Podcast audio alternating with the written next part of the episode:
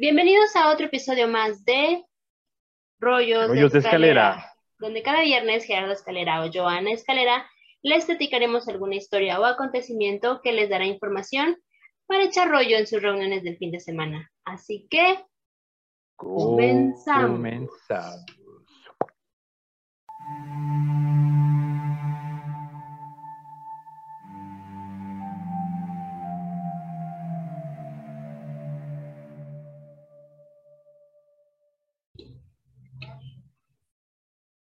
Y bueno, pues este capítulo, este episodio, este podcast del día de hoy es también eh, un poquito como para conmemorar lo que se festejó el día de ayer, que fue el Día Internacional de la Abolición de la Esclavitud.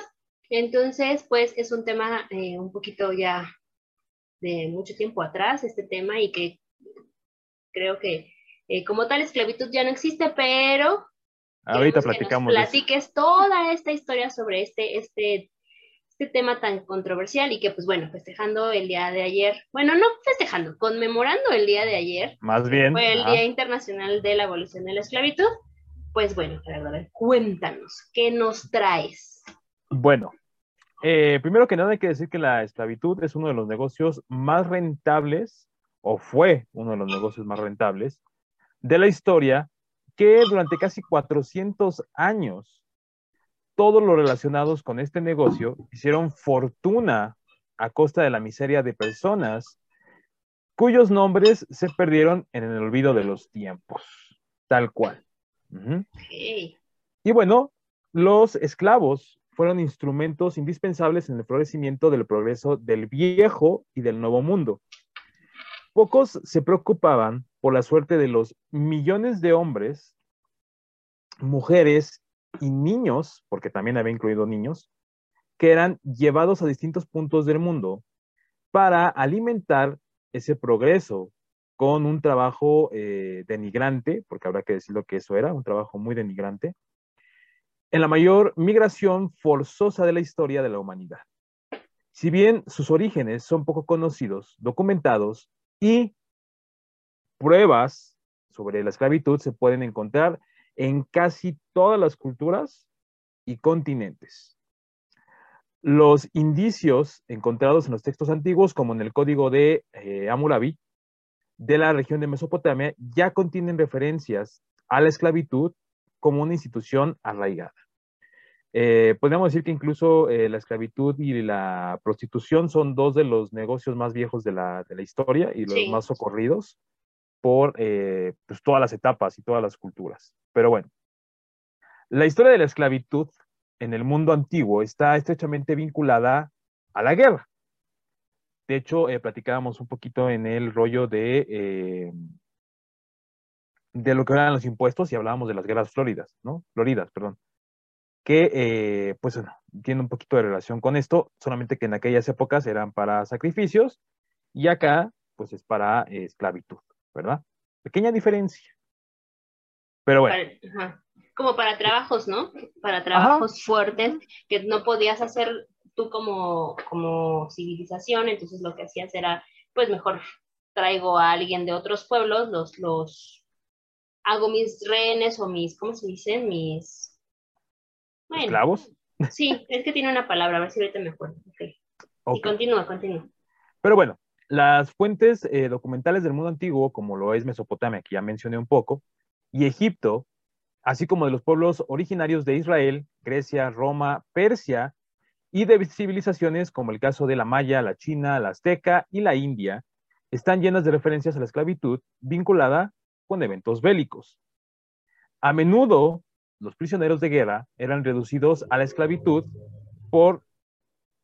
¿Qué Esa era la palabra, prisioneros. Ah, Gracias. Los prisioneros de guerra eran reducidos a la esclavitud por los vencedores y obligados a trabajar en tareas militares o civiles. O bien, esos eran los más afortunados, los que se iban a la guerra y los que tenían trabajos civiles. Pero los menos eh, afortunados, eh, como mano de obra de trabajos de construcción, ingeniería o agricultura. También era común su uso para el servicio doméstico. Muchos hogares de la antigüedad, sobre todo en las clases altas, requerían o necesitaban, entrecomillado, ¿no? Eh, el trabajo de uno o más esclavos como mano de obra habitual.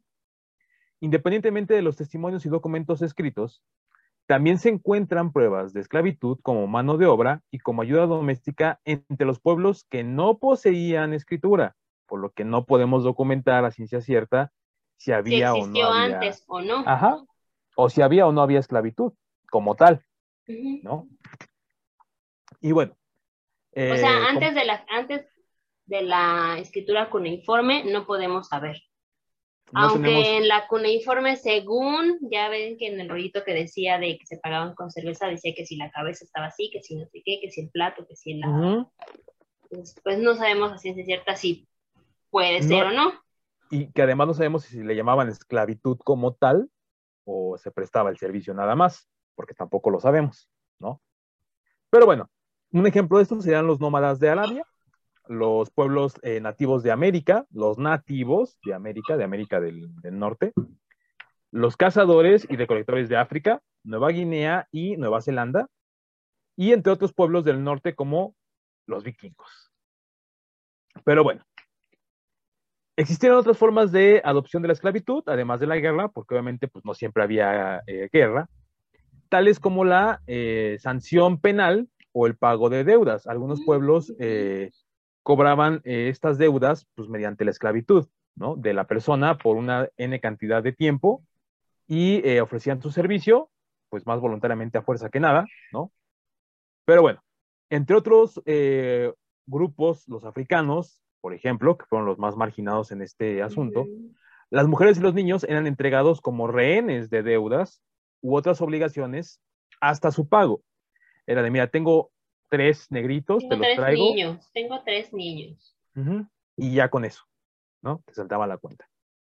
Y el pago. Bueno, eh, también, bueno, no sé si lo vas a decir, pero yo creo, y, por lo que yo sé sobre esto, era porque preferían escoger a los niños porque pues finalmente eh, iba a haber como este crecimiento, ¿no? O sea, eran, eran chiquitos y pues iban creciendo, iban a seguir siendo esclavos, o a las mujeres porque se podían reproducir y generar más esclavos. Bueno, pero ahorita vamos a ver que eso sí es real, pero existía una normativa. Ahorita lo checamos, ¿no? Pero bueno, eh, bueno, a repetir que serían como una obligación de pago, ¿no? Y si el pago no se realizaba, los rehenes pasaban a ser considerados esclavos. O sea, en caso de que tú no pagaras tu deuda, ni con esclavos, ni con dinero, ni con nada, pues tú pasabas a ser esclavo. Exactamente. La eh, esclavitud y el colonialismo que hubo en América estaban intrínsecamente entrelazados. Y cualquier paso que ocurriera con uno parecía amenazar al segundo. O sea, si en América no había personas que llevarse a Europa, sufría uno y sufría el otro. ¿Por qué? Porque evidentemente se acababa la esclavitud, que fue de hecho lo que eh, más tarde causaría que ya no fuera tan sustentable la esclavitud, porque se empezaron a rebelar los esclavos, se empezaron a acabar los pueblos que este, robaban a las personas, y obviamente pues ya no había esclavitud como tal, ¿no? Entonces obviamente eh, sufría uno y sufría el otro, ¿no? Pero ya llegaremos a ese punto. Ahora, para este caso, para esta, este tema del día de hoy, quiero que se imaginen algo. ¿ah? Así que lo que voy a ir describiendo, quiero que lo vayan imaginando. ¿Ok? Primero, imagínense ser secuestrado en su propia casa, con su propia tribu, con su propia gente o hasta con tu misma sociedad. Y ser llevado por una caravana de gente encadenado o amarrado de pies cuello y manos, unos con otros, formando una enorme fila para posteriormente ser engullido por una enorme nave que te zarandeará por semanas o tal vez meses, por una interminable extensión de agua, siendo tratado como ganado, viajando encadenado, hacinado, sin poder sentarte derecho, con un calor insoportable, con apenas la cantidad suficiente de oxígeno y rodeado de inmundicia. Para que una vez que el barco llegue a tierra, y te sientas libre, seas comprado por un hombre blanco. Y cuando crees que todo está por mejorar, escuchas rumores de que serás puesto a prueba en las condiciones más inauditas e inhumanas para trabajar en plantíos en un país totalmente distinto al tuyo. Bueno, si ustedes creen que imaginarlo es como de, ay, no, qué feo, ahora imagínense vivirlo. O verlo, porque yo lo vi, yo lo vi en la serie del sultán. Eh, pasa precisamente eso cuando, cuando se eh, toman el pueblo de Kurrem, que era un pueblo ruso. Ajá, eh, está precisamente esta cacería porque están en la iglesia y entran a, atacar la iglesia, sacan a toda la, a toda la población que está dentro de este, de este templo, lo que sea, y se ve cómo corren y cómo los van persiguiendo y cómo los agarran, eh, sobre todo a las mujeres, las hacen prisioneras, las meten al barco, se ve toda la escena de cómo están en el barco, cómo van sufriendo que muchas mujeres mueren en el barco, y luego cómo llegan a, a, a, Turquía y cómo las forman para que entren al, al harem del sultán. Entonces, ya lo vi. Y es muy feo. De hecho, de hecho si, la, si la quieren buscar, esa, esa escena se ve bastante creo yo, acertada y, a la realidad, ¿no?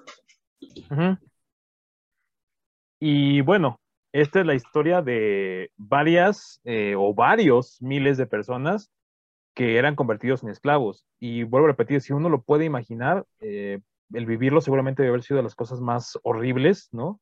Y, feas. Veía la, historia en un libro que, que, que recomiendo, que narra la historia de eh, uno de los esclavos más reconocidos en la parte eh, americana, que de hecho él, él, es como el que da el parteaguas a, a, a, que se libere ya toda esta historia de, de, de la esclavitud. Se llama eh, Sengbe Pie, Sengbe, porque es africano, y él narra que de hecho en, en una cierta parte de la historia, un barco eh, de esclavos, que había nada más 300 esclavos en el, en el lugar donde iba el, el, equipaje, por así decirlo, y este tipo metió 600. O sea, iban prácticamente... No se le hundió. Eh, prácticamente iban unos encima de otro, ¿no? Y menciona que de, la, de ni siquiera la mitad llegó al, al viaje, o sea, menos de la mitad eh, lograron sobrevivir y muchos de ellos murieron llegando a tierra, porque obviamente hay enfermedades nuevas, hay este otro ambiente, entonces... O morían ahí mismo, como te cuento de, te conté lo de esta historia del sultán, ahí morían. Que ahorita platicamos también un poquito de eso. Pero bueno, ya que imaginamos eso, ¿no? Vamos a ver lo siguiente. La esclavitud estuvo generalizada y legalmente autorizada en gran parte de la historia humana. La esclavitud se entiende como la aprobación legal de una persona sobre otra. Fue su forma más común que yo dominara a alguien y que ese alguien pudiera ser mi esclavo, legalmente hablando. Gradualmente y particularmente en el siglo XIX, la creciente condena hacia la esclavitud de las personas y el comercio de esclavos por un número cada vez mayor de individuos, grupos y con el tiempo de los estados, culminaron en una amplia prohibición legal en su contra. Habrá que decir que también los países, también los gobiernos estaban eh, coludidos. Coludidos e incluso algunas veces se llevaban su buena tajada, ¿no? De mm, solamente comerciar con, con esclavos. Pero bueno, el historiador John Keegan afirma que nadie sabe con exactitud cómo y cuándo comenzó la esclavitud y el comercio de esclavos. Mira, rimó un poquito. Pero especula que probablemente fue parte del ordenamiento social acostumbrado en las antiguas sociedades pastorales y pueblos de las estepas. Y que probablemente se intensificó con la llegada del carro de guerra en el segundo milenio antes de Cristo. ¿Qué es el carro de guerra? Bueno, cuando toda la eh, parte armamentista de un pueblo, ¿no? Iba, arrasaba con todo el pueblo eh, contrario, pero no los mataban, sino lo que hacían, los Era tomarlos, como. Y se le llama, Ajá, se le llama carro de guerra porque evidentemente arrasaba con todo el pueblo, ¿no? Eh, quemaban, eh, obviamente, eh, los pueblos, las casitas, todo, y pues, se llevaban a la gente, nada más. Y bueno, se dice que la esclavitud prevaleció durante el mundo antiguo en civilizaciones como Mesopotamia, que ya platicamos un poco de ellos, Egipto, China, Grecia y Roma. Pero este último, Roma, fue de los que elaboraron leyes y costumbres para legitimarla y regularla. Sí, en, otros, en las otras culturas ya tenían eh, la esclavitud, pero no había una legislación, ¿no? Se podía morir y pues bueno, ya se murió ni modo, ¿no? Tráete otros 20. Entonces, aquí ya en Roma se empezó a, llevar como una, un conteo, una regla, una norma, derechos, obligaciones, etcétera. Y bueno. Sanciones, ¿no? Porque de, hecho e, esa parte de los romanos entra mucho en los antecedentes de la administración. ¿Por qué? Porque empezaron a administrar precisamente cuántos había, eh, cómo los iban El recurso humano, ¿no? Ajá, exactamente. Ahí es donde empezó toda esta parte de, los esclavos, las sanciones, las disciplinas. Pero bueno, eh, también fue eh, extensamente practicada en el norte de Europa, en África, en Arabia preislámica, en la Arabia preislámica. Preislámica, ok. Preislámica, y hoy te explico por qué. El sudeste, el sudeste asiático y Japón. Y existió, aunque en una escala mucho, mucho, mucho menor, en el hemisferio occidental, hasta la era colonial moderna, que ahí ya fue donde se explotó bastante. Y bueno, las antiguas leyes y costumbres consideraban que un esclavo constituía legalmente una propiedad de otra persona. Como se tienen casas ahorita, como se tienen carros ahorita, eh, una persona era una posesión. De su propiedad. Y bueno, se identificaba como esclavitud de bienes tangibles al esclavo, que era propiedad de un dueño de esclavos.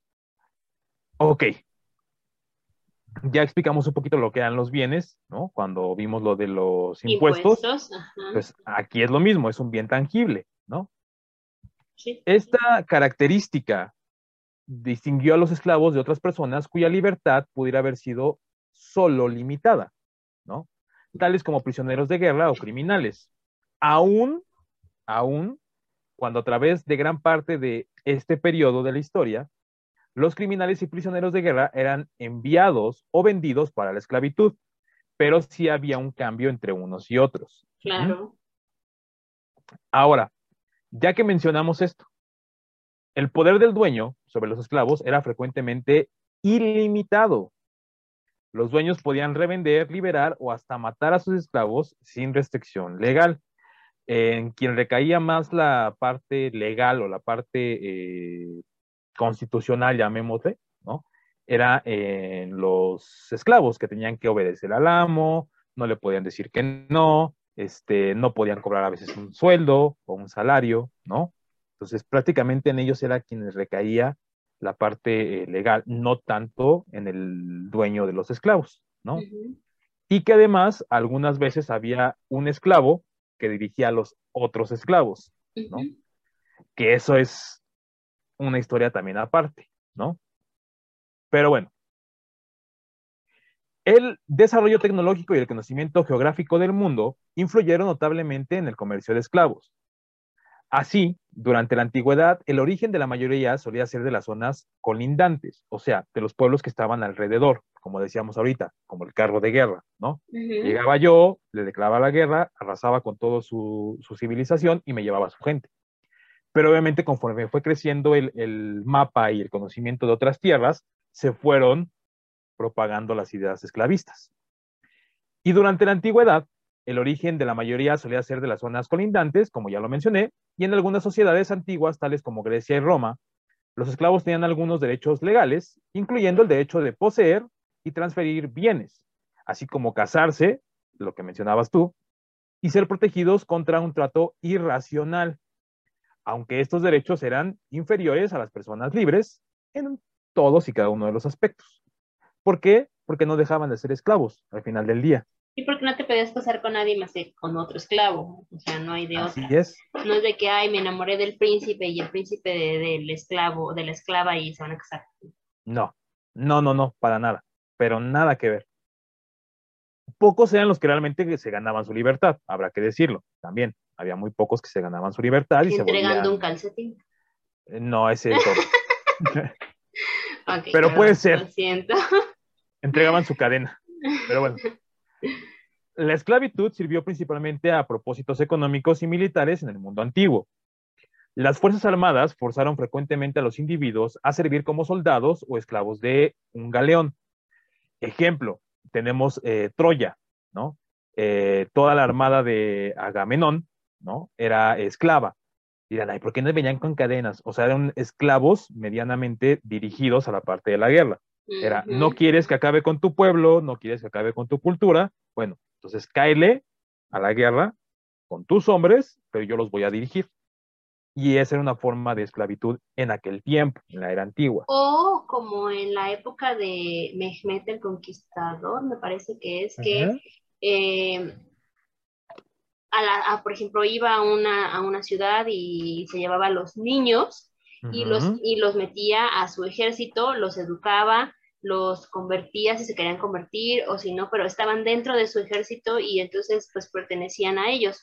Creo que no, sí, sí creo que sí es fuerte el conquistador porque es el mismo tiempo en el que está con Vlad el empalador. Y de, hecho, Vlad, es uno de los hijos de los hijos que mandaron a, a con Mehmet. Y de hecho Vlad de ahí aprendió toda la, idea esta de sanguinaria y todo esto, no solamente que la mejoró, pero ya si quieren, ya saben. Es otro tipo de esclavitud, ¿no? O sea, finalmente no es de que te tengo en cadena, pero tu hijo me va a pertenecer a mi ejército y entonces me lo llevo desde que estaba niño para que esté ahí conmigo y entonces muchos de ellos se olvidaban de su familia. ¿Por qué? Pues porque estaban chiquitos. Así es, licenciada. Y bueno, durante toda esta eh, escritura de mi cabeza no salió la canción de Esclavitud Perfecta de, en los años 1600. Saludos a mi Ale. Ah al Alejandro. Te das cuenta que luego, luego se me vino así a la cabeza la canción. Pero bueno, regresando un poquito.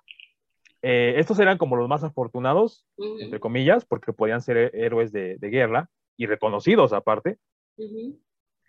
Y los esclavos también trabajaban en proyectos, los menos afortunados, de obras públicas en la Grecia antigua, en minas o campos agrícolas en Mesopotamia y en el Imperio Romano. Otros eran sirvientes personales y domésticos de las familias ricas y frecuentemente prestaron servicios sexuales a sus dueños o amas, porque también había esclavos sexuales, ¿no? Era como, este está guapo, este me gusta, este no quiero que me lo golpees, este se queda acá en la casa. Y digamos que también no nada más era en cuestiones de mujeres, también no, también en hombres, que las, también las de alta alcurnia decían como que este me puede ayudar, ¿no? Entonces, se quedaban. Misteria, esclavo. Ahí se quedaban con ellos, ¿no? Se escuchó muy fuerte eso. Mira. Master and Servant, ¿qué quieres que te diga? Pero bueno, el comercio de eh, esclavos era una actividad económica significativa en muchos pueblos a lo largo de las costas de Escandinavia, Inglaterra e Italia. Eh, ¿Por qué? Porque evidentemente eran los eh, lugares en los que los nórdicos, principalmente los, llamados vikingos, eh, iban y como iban de pueblo en pueblo, ¿no? de país en país, iban secuestrando gente, ¿no? Y era como, ¿y ahora qué hacemos con ellos? Pues véndelos, ¿no? O sea, todo, todo sirve, todo es un recurso, ¿no? Y bueno, los esclavos del antiguo Egipto, que también hay que mencionar que son como los más reconocidos de toda la historia, ¿no? Eran normalmente personas capturadas en la guerra o compradas en el extranjero a través de expediciones a sitios como Nubia, que estaba en el sur, y Punt. Contrariamente a la creencia popular y a lo que Hollywood y muchas películas nos han hecho ver, los esclavos no construyeron las grandes pirámides. Ellos nada más eh, se dedicaban a sacar las piedras de las minas, quizá tallarlas, pero hasta ahí, ¿no? Ya había gente más eh, capacitada, ¿no? Que era la que decía, esta piedra va aquí, muévanla para acá, vamos para allá, esto tal, tal, tal, ¿no? Pues ahí fue donde surgieron también algunos arquitectos, ¿no? Arquitectos obviamente conocidos ah, como, no sé, en ese tiempo, ¿no? Sí, pero sí había esa, ideología arquitectónica, por así decirlo, ¿no? Y bueno, saltándonos un poquito más en el periodo de las épocas de la historia, porque ya no encontré más registro, ya mencioné todas las eh, culturas sí, pues, Egipto, antiguas. digo, todas las culturas tuvieron sus, sus esclavos en su mayor o menor medida, pero los tuvieron con un nombre, con otro, o para un servicio para el otro, pero todos, todos tuvieron, ¿no? Me salto a una época más oscura, que es el periodo feudal. La población de Europa estaba constituida por hombres libres, entre comillas, siervos y esclavos. Obviamente, si lo pusiéramos en una cadenita, serían pues los reyes, ¿no? Los hombres libres, los señores feudales, siervos y los esclavos, ¿no? Básicamente. Y las autoridades seculares y religiosas reconocieron la esclavitud, ojo, ¿eh? La religión reconoció la esclavitud como una institución natural. Pero, lamentablemente, ¿no?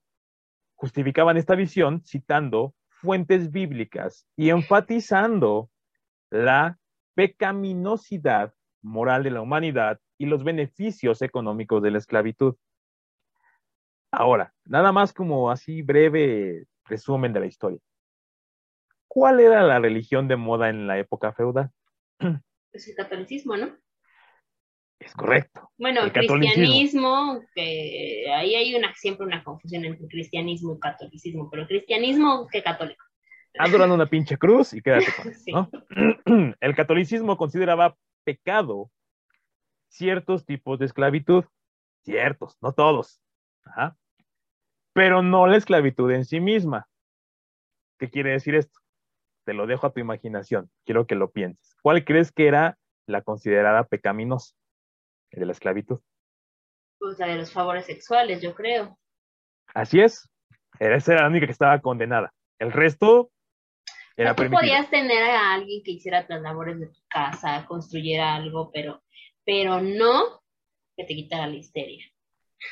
Así es. Podías pegarle a quien tú quisieras, podías agarrarlo a barazos, que te cargara de aquí hasta donde tú quisieras, y eso no estaba mal. Lo que estaba mal era que te tuvieras un esclavo sexual. Pero bueno, ay, qué tiempos aquellos, ¿verdad? No hemos cambiado nada, pero bueno. La práctica incluso fue codificada en el infame Code Noir, de 1685. Esta ley, redactada en la Francia de Luis XIV, establecía los derechos y deberes de los amos y esclavos en las Américas y declaraba que los esclavos constituyen bienes inmuebles. ¿Ok? Sí, pues sí, finalmente sí es un bien inmueble.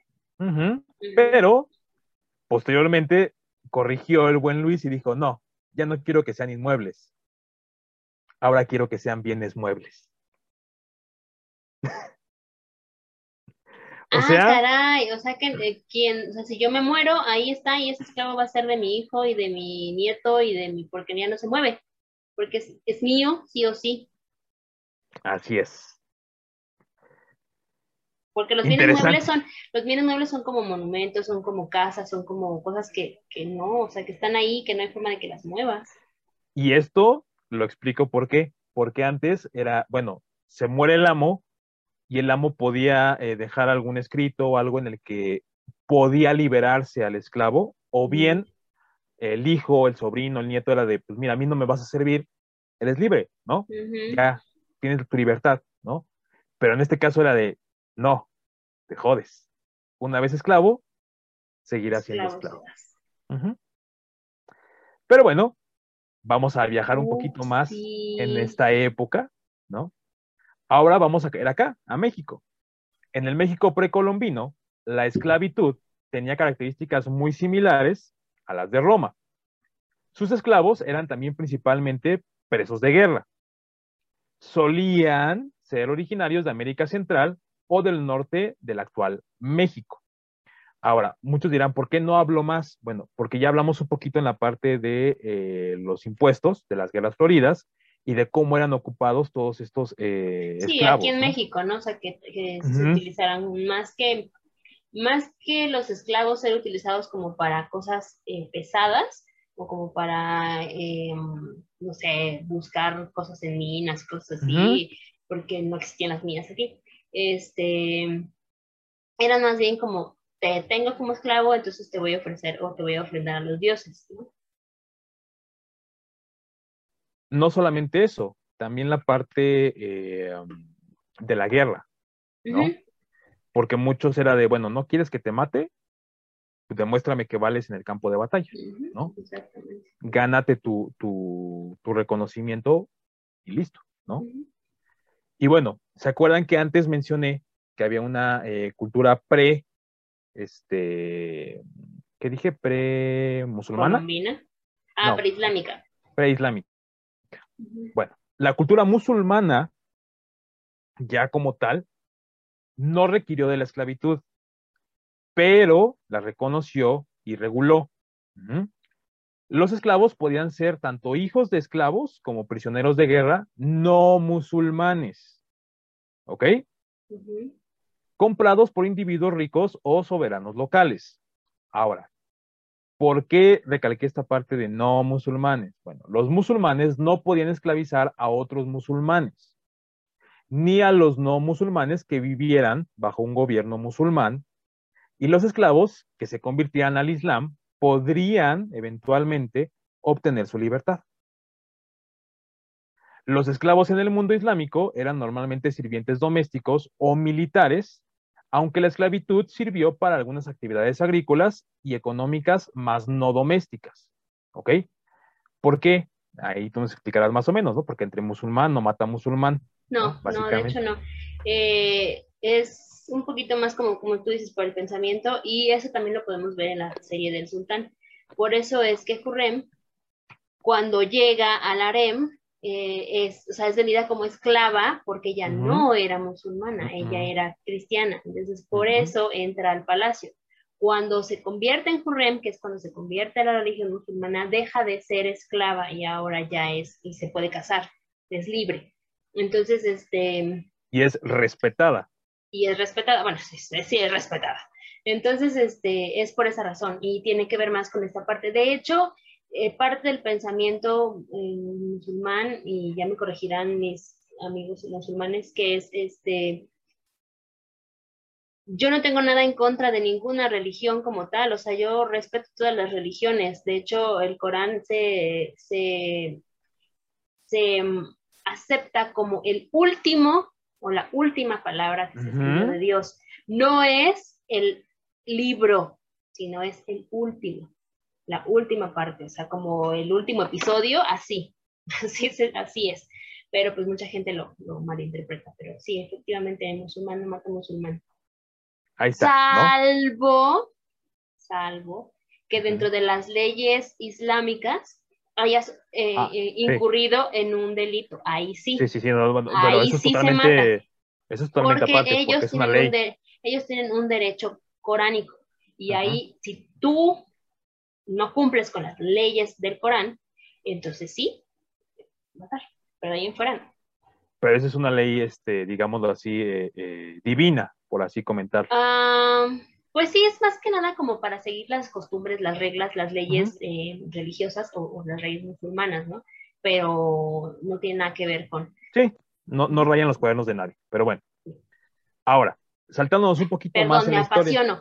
No, no, no, por eso, por eso lo mencioné. Es que el Islam me llama, entonces. Por eso dije, preislámicos sí, sí, este, sí tenían esclavos, los musulmanes ya no.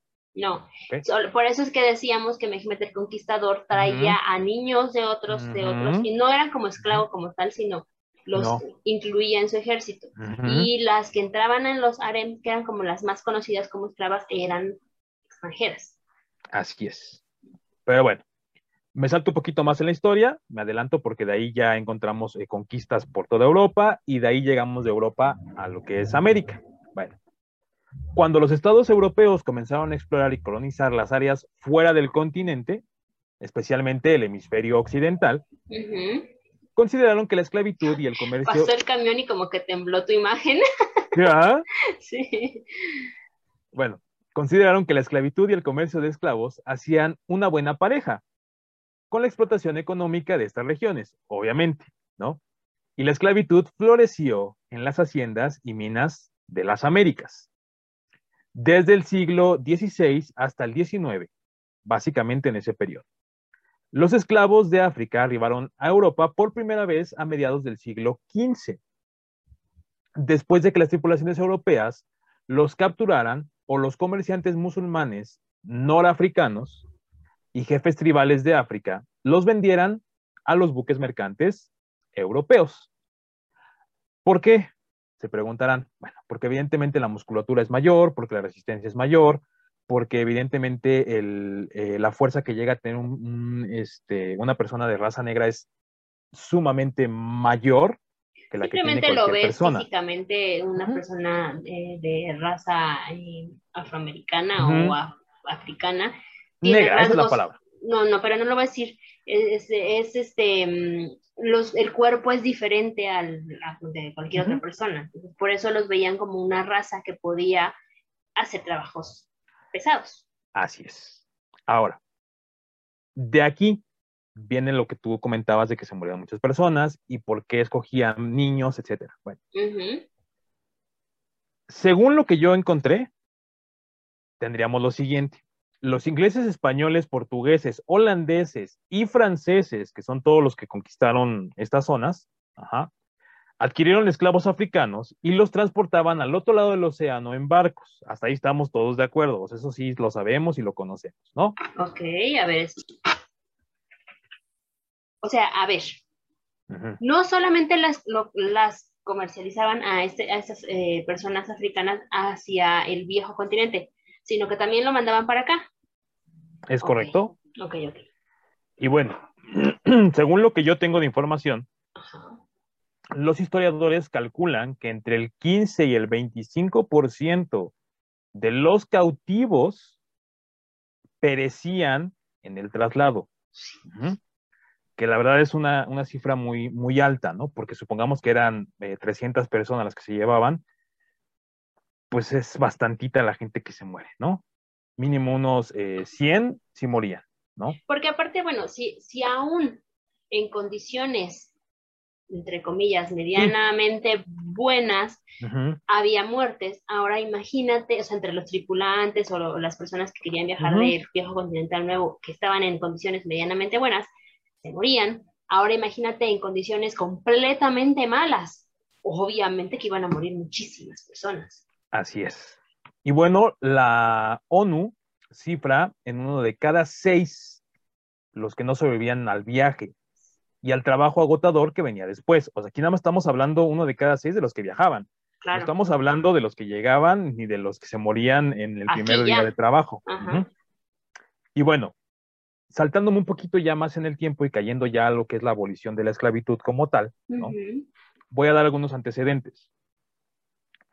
Entre 1699 y 1845 hubo más de 150 motines documentados de los barcos esclavos, muchos registrados en la lista de Lloyd, que así se le llamaba, que era el boletín del comercio marítimo de Londres. En uno de sus escritos dicta lo siguiente, y voy a citar lo que decía la lista de Lloyd. 3 de octubre de 1769. El favorito del capitán Doffon vuelve a salvo de África tras ser interceptado por unos nativos que le arrebataron 96 esclavos, además de todo el cargamento restante. El Nancy, comandado por el capitán Williams, con 132 esclavos a bordo, fue atacado a las 8 en punto por un grupo de negros. Así dice, ¿eh? estoy citando.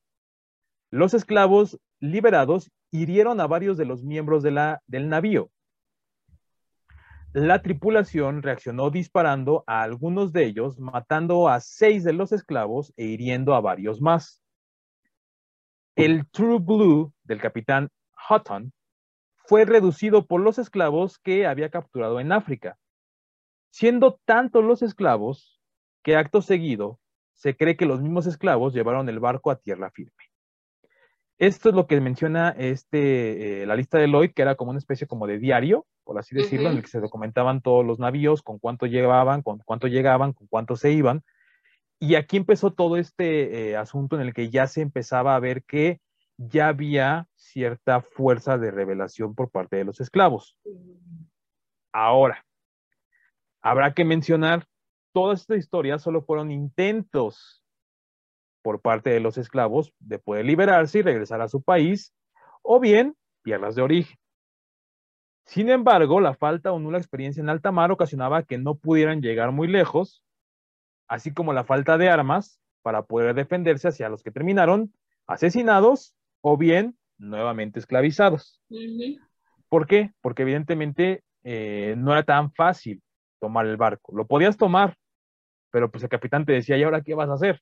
¿No? Eso me sonó como, como a muchos cubanos cuando salían en sus balsas y que pues, no llegaban muy lejos, o si llegaban, no llegaban más de la mitad, no, ni más de la mitad llegaban, porque pues, se morían.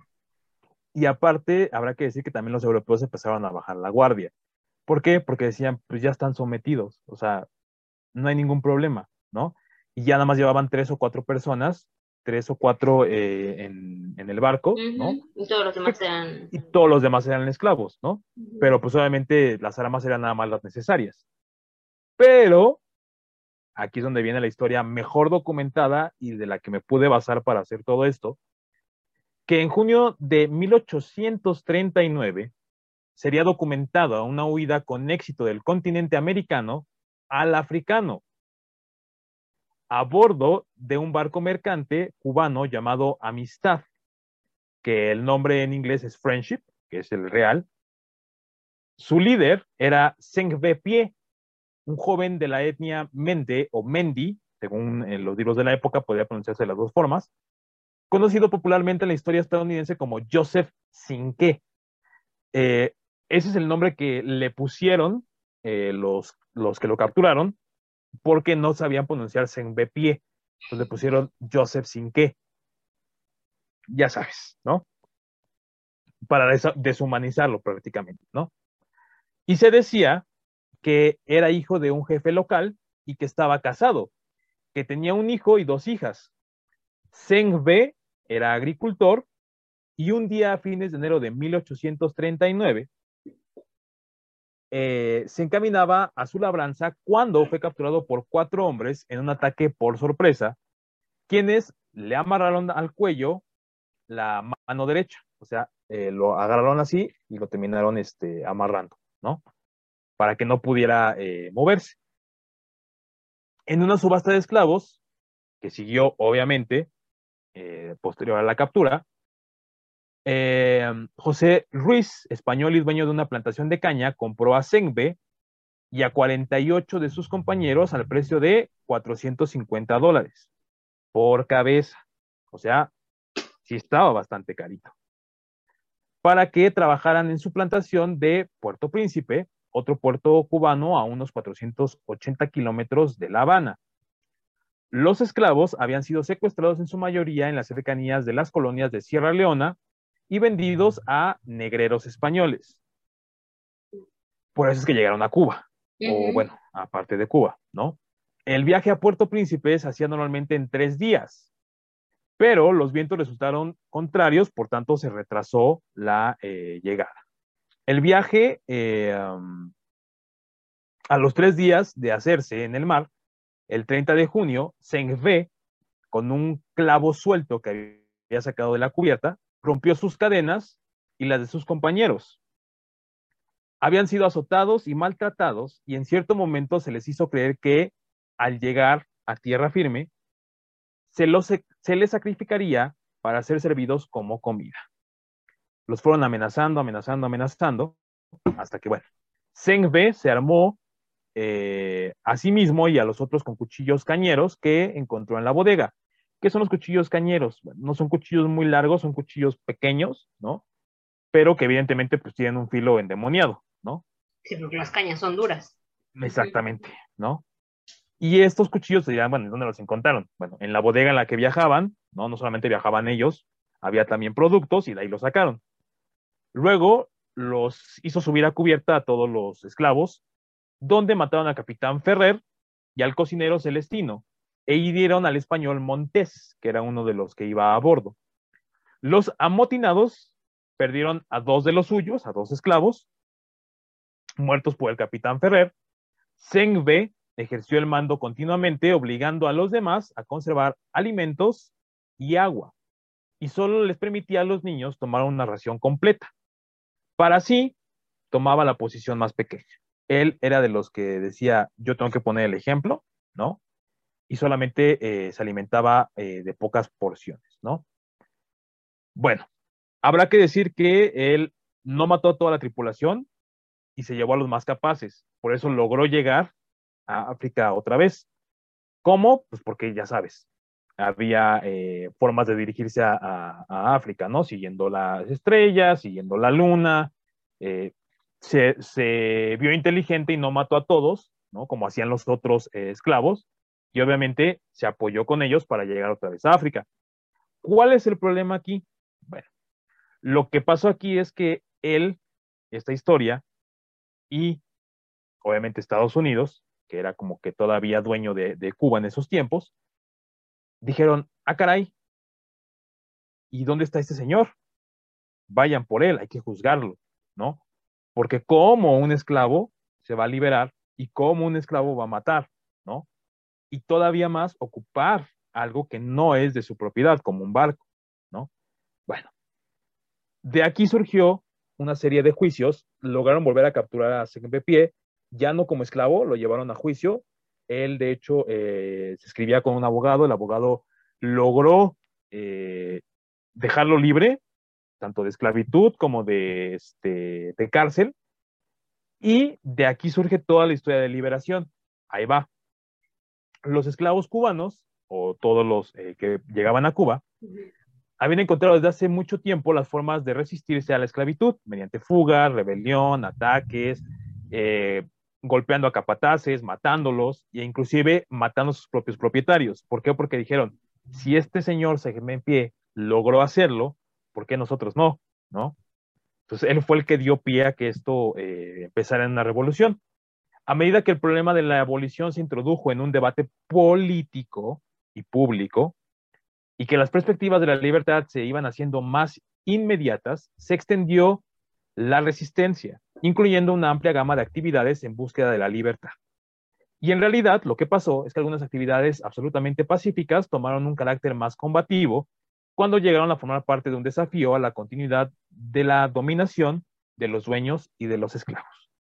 ¿A qué quiero llegar con esto? Al principio todo era eh, amor y paz. Se rebelaban, sí hablaban fuerte con el, el amo, pero hasta ahí quedaba con lo de Segme Pie se empezó a volver ya una onda más agresiva, ¿no? Ahora, ¿por qué mencioné el caso de Segme Pie? Bueno, particularmente este caso fue el parteaguas para llegar a los tribunales en los Estados Unidos, donde enfrentaría a dos presidentes norteamericanos. Aparte de esto, recordemos que Estados Unidos tenía una línea directa con la corona eh, inglesa de aquellos tiempos.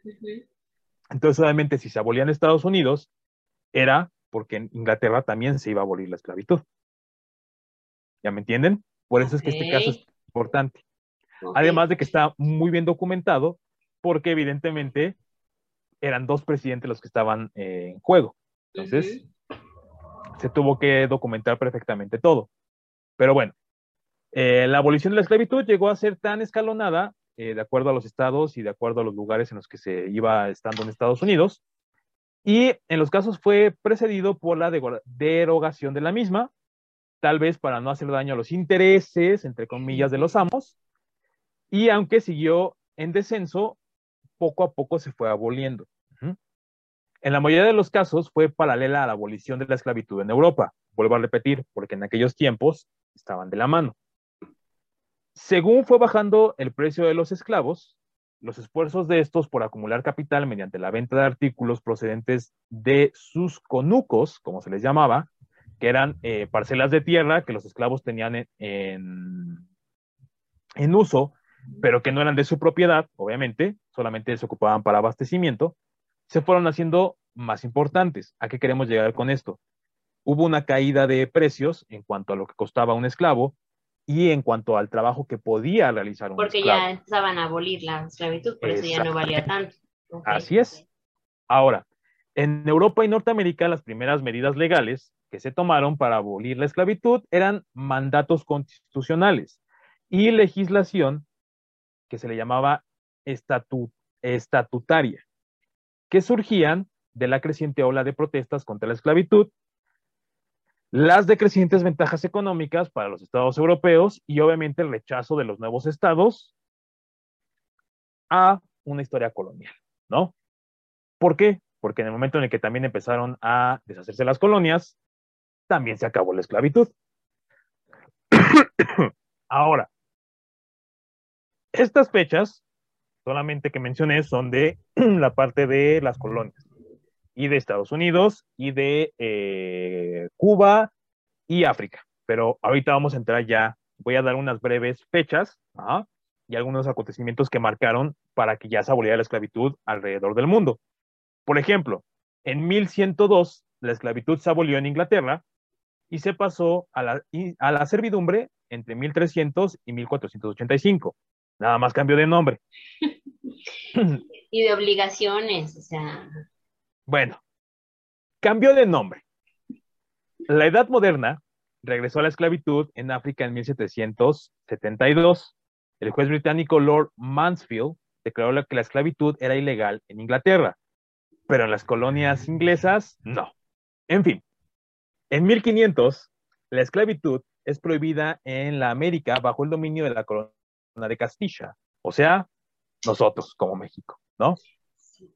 La reina Isabel la católica, el 20 de junio de 1500 decretó en la ciudad de Sevilla una real provisión donde prohibía la esclavitud y la devolución de tierras.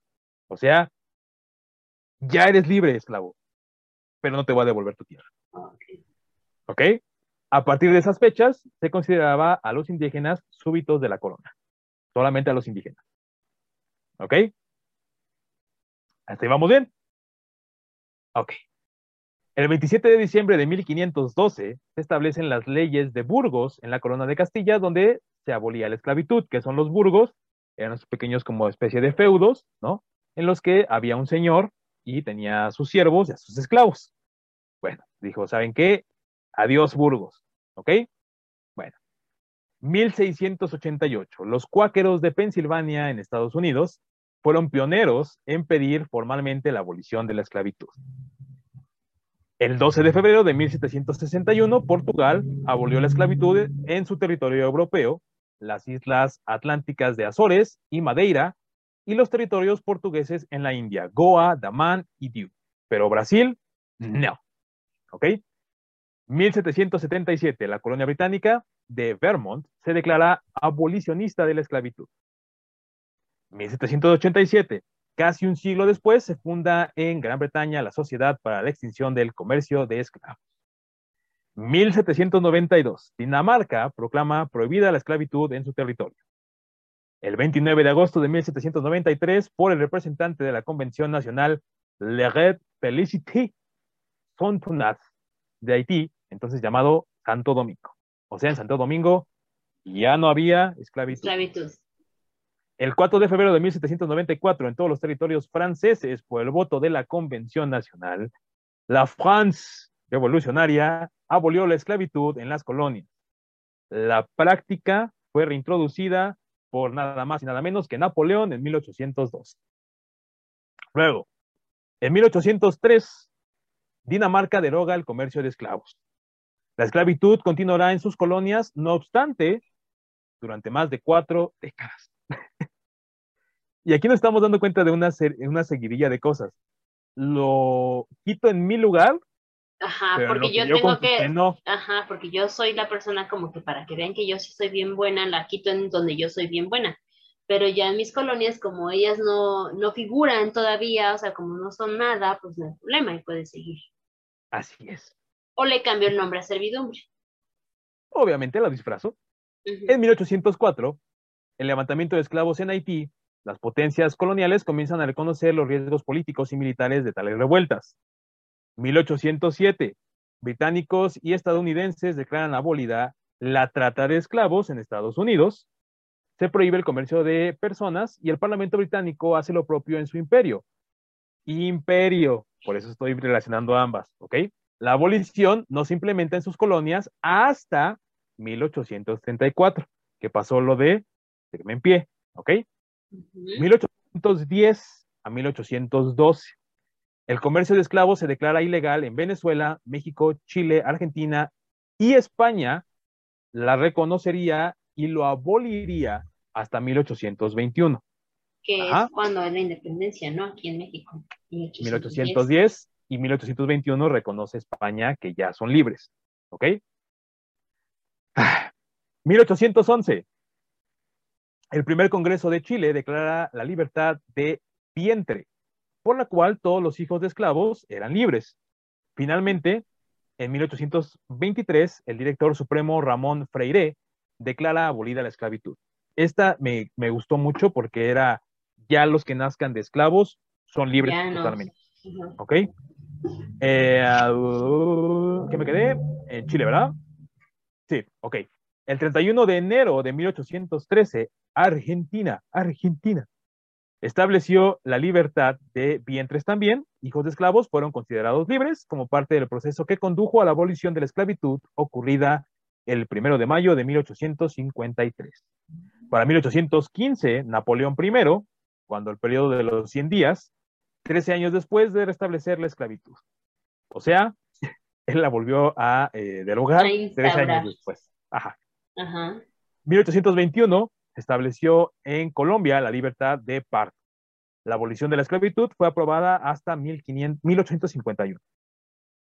El 2 de marzo de 1833, en las colonias británicas, se eh, permite la libertad de esclavitud. O sea, no more. El 26 de diciembre de 1847, en el Imperio Otomano ocurre lo mismo. El 27 de abril de 1848, la abolición tercera, como se le conoció, en las colonias francesas, porque ya venían, eran libres otra vez y después ya no. En ese ir y venir. Así es. Y luego caemos con otro ya viejo conocido. En 1848, por Dinamarca, en su colonia de Islas Santa Cruz, en las Antillas, se libera. En 1851, durante la presidencia de José María Urbina, se decretó la abolición de la esclavitud del Ecuador. En 1854, Mariscal Ramón Castilla abole la esclavitud de los negros en el territorio del Perú. El 18 de diciembre de 1865, en Estados Unidos, aunque algunos estados adoptaron leyes segregacionistas, pero hasta esa época ya se hablaba que en Estados Unidos no more. Eh, el 20 de marzo de 1873, España declara la abolición de la esclavitud de Puerto Rico. En 1886 se abolía la esclavitud de España en su colonia de las Islas de Cuba. El 13 de mayo de 1888 en Brasil.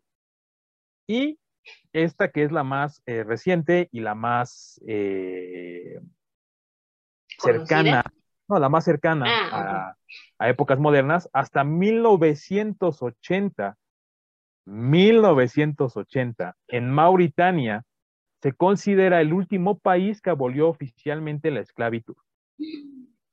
Hasta los 80, mientras todos ya estábamos este, con bombas atómicas, viajes a la luna. Hace 41 años. Apenas se instauró. Ahora, ¿Qué es lo que nos dice y por qué celebramos esta parte o por qué se... Se, se hace la conmemoración, ¿no? Ajá. El artículo, ¿qué? No, nada, nada. Ah, no me el quedé pensando. 4 de la Declaración Universal de los Derechos Humanos, aprobada por la Asamblea General de la ONU en 1948, declara que, y cito, ningún individuo estará sujeto a la esclavitud o servidumbre la esclavitud y el comercio de esclavos estarán prohibidos en todas y cada una de sus formas. Esto es lo que dice este artículo. Luego, el artículo octavo del Convenio de la ONU sobre los Derechos Civiles y Políticos, firmado por 140 estados, decreta que nadie estará sujeto a la esclavitud. La esclavitud y el comercio de esclavos en todas sus formas estarán prohibidas. ¿Ok? Eso es lo que dice la ONU. Hasta aquí, ¿Todo bien? Todo bien, todo bien. Ok. Después de hacer toda esta eh, investigación, de sentarme a leer el, libro que es muy cortito de, de Pie y todo esto, llega a la siguiente conclusión y con esto cierro ya la, el rollo del día de hoy. Bueno, en conclusión, a pesar de la condena moral y legal casi universal de la esclavitud, y digo casi porque estamos hablando de que hace 40 años apenas, ¿no? Se, logró la libertad en, Mauritania, persisten formas modernas del comercio de esclavos porque coinciden con las creencias culturales y religiosas locales y proporcionan beneficios económicos en determinadas partes del mundo. A pesar de que el desarrollo de un amplio sistema jurídico, tanto de la ONU como de los países, como de constituciones, eh, contempla prohibiciones legales nacionales como internacionales, ha sido parcialmente exitoso en la eliminación de la esclavitud. Sin embargo, sigue siendo difícil imponer las leyes contra el tráfico de seres humanos. Ahora, ¿qué fue eso? ¿Ya te vinieron a buscar? Perdón, disculpen, me, sacó de, de, un momento de reflexión. bueno, sigue siendo difícil imponer las leyes contra el tráfico de los seres humanos en muchas áreas. Los relativamente recientes mecanismos legales no pueden desplazar a la esclavitud, que tiene una larga historia. El éxito requiere de esfuerzos coordinados para identificar y suprimir la práctica, la donde quiera que ocurra. El entendimiento de la esclavitud desde una perspectiva histórica, sus manifestaciones modernas y los sistemas legales vigentes para combatirla permitirá que los líderes jurídicos, políticos y militares avancen en la consecuencia de esta meta. ¿A qué quiero llegar con esto? No solamente es un juego de constitución, no solamente es una parte de la eh, de leyes. De leyes.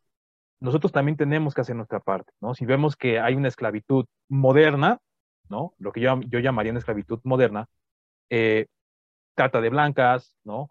Eh, una esclavitud laboral, porque incluso hay una esclavitud laboral, ¿no? Lo demandemos, ¿no? Ahora, las definiciones de esclavitud han evolucionado para abordar las prácticas que incluyen condiciones semejantes a la esclavitud, incluso sin el reconocimiento formal, de comillas, legal, de la posesión del individuo especialmente en los casos relacionados con el tráfico de seres humanos para obtener beneficios económicos. Un ejemplo de esto, el comercio sexual. El concepto de la esclavitud se ha ampliado gradualmente, reconociendo estas prácticas no oficiales como otra forma de esclavitud. Sin embargo, ninguno de estos documentos menciona mecanismos de imposición. Un ejemplo de esto, los trabajos hoy en día son un trabajo esclavizante. Y bueno, aquí es donde hacemos la reflexión final y decimos, ¿qué ha cambiado realmente? Pues solamente, en algunos casos el nombre, en algunos otros casos sí ha cambiado, ¿no? Pero pues podemos ver a lo largo de la historia que ha existido siempre. Es, es penoso porque cuando yo estaba leyendo, de verdad, no, no es por tirarle a, ninguna religión, ni a ninguna cultura, ni, ni nada, pero es asqueante ver cómo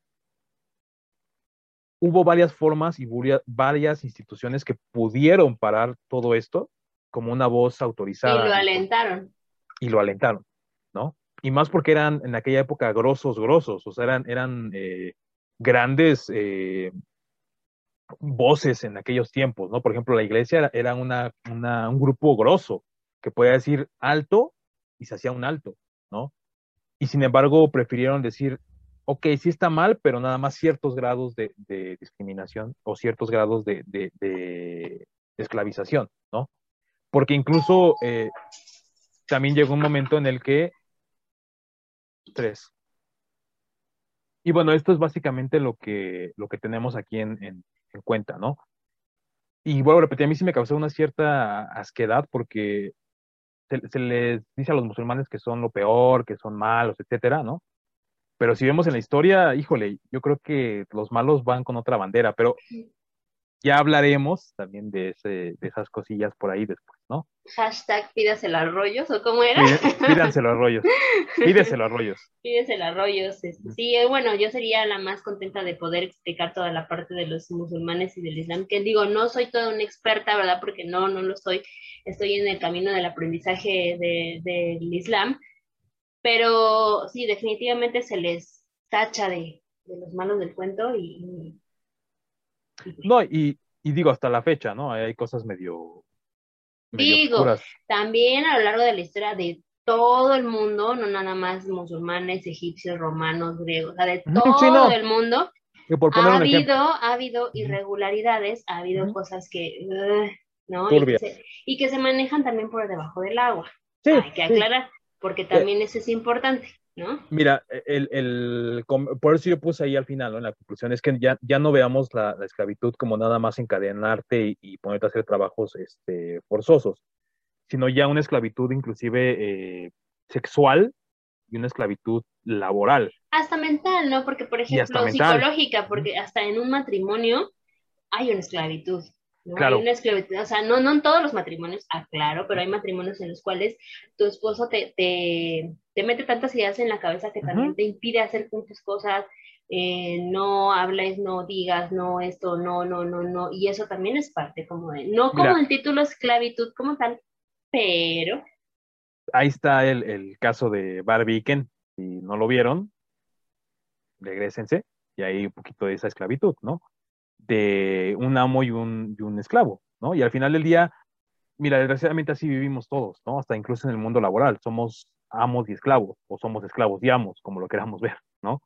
Eh, creo que es una historia tan vieja como la humanidad, por eso yo empezaba al inicio como que la esclavitud y la prostitución son como lo más viejo de toda la, la humanidad, ¿no? Como la misma historia.